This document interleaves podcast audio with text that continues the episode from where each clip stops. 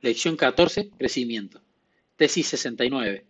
Los cristianos se fortalecen al percatarse de su debilidad. Cuando son débiles, entonces son poderosos. Versículos base, versión NTV, segunda de Corintios 12, del 9 al 10. Cada vez Él me dijo, mi gracia es todo lo que necesitas, mi poder actúa mejor en la debilidad. Así que ahora me alegra jactarme de mis debilidades, para que el poder de Cristo pueda actuar a través de mí. Es por esto que me deleito en mis debilidades y en los insultos y en privaciones, persecuciones, dificultades que sufro por Cristo. Pues cuando soy débil, entonces soy fuerte. Guillermo ya había perdido la cuenta de cuántas veces se había metido en el mismo problema.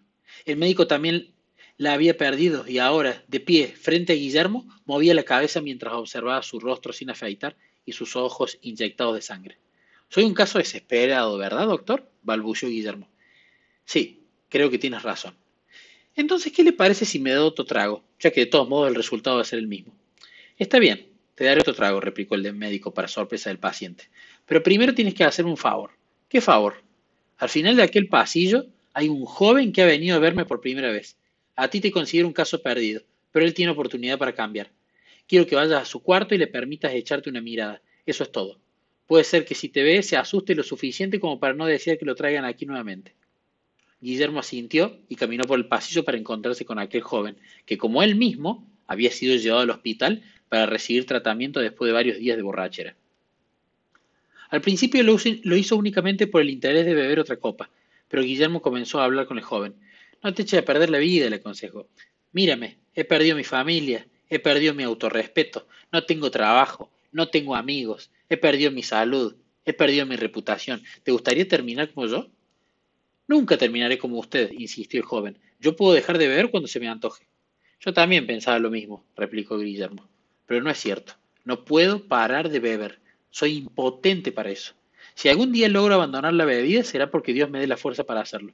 Y esa también será la única forma en que tú logres dejarla. Pero no tienes poder para controlar tu hábito. De lo contrario, no estarías aquí necesitas aprender a confiar en un poder superior. Después de aquel día, Guillermo regresó al hospital varias veces, pero nunca más como paciente. Nunca más regresó a la oficina del médico para reclamarle la copa que le había prometido. Solo volvió para conversar con otros pacientes que habían llegado allí en las mismas condiciones que él, porque también estaban luchando contra el alcoholismo. Este fue el comienzo de la Sociedad de Alcohólicos Anónimos.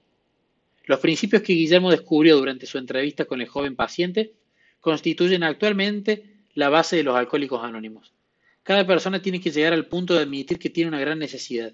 Se le enseña a decir yo soy un alcohólico y se le recuerda constantemente que necesita depender de un poder superior si es que se interesa por controlar alguna de sus problemas.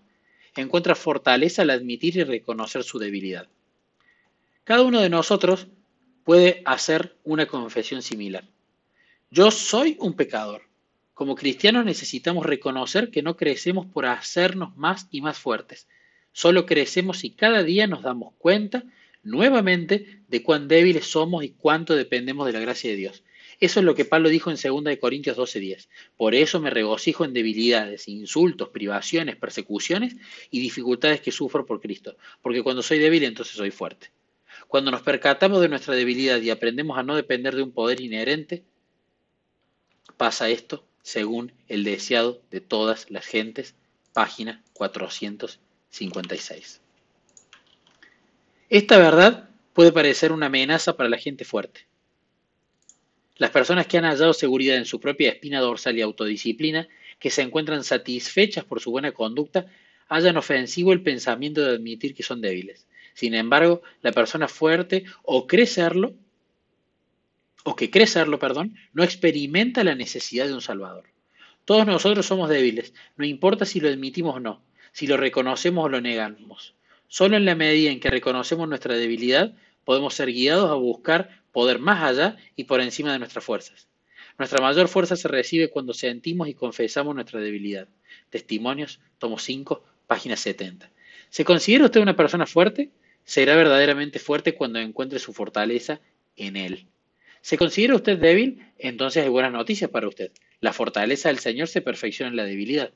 Todo este tiempo han venido pensando que nos estábamos justificando ante ustedes. Más bien, hemos estado hablando delante de Dios en Cristo. Todo lo que hacemos, queridos hermanos, es para su edificación. Segunda de Corintios 12, 19. No importa cuán fuerte se considere usted. Su única fuerza real procede de la admisión de su debilidad. No importa cuán débil sea, usted puede hacerse fuerte en el Señor.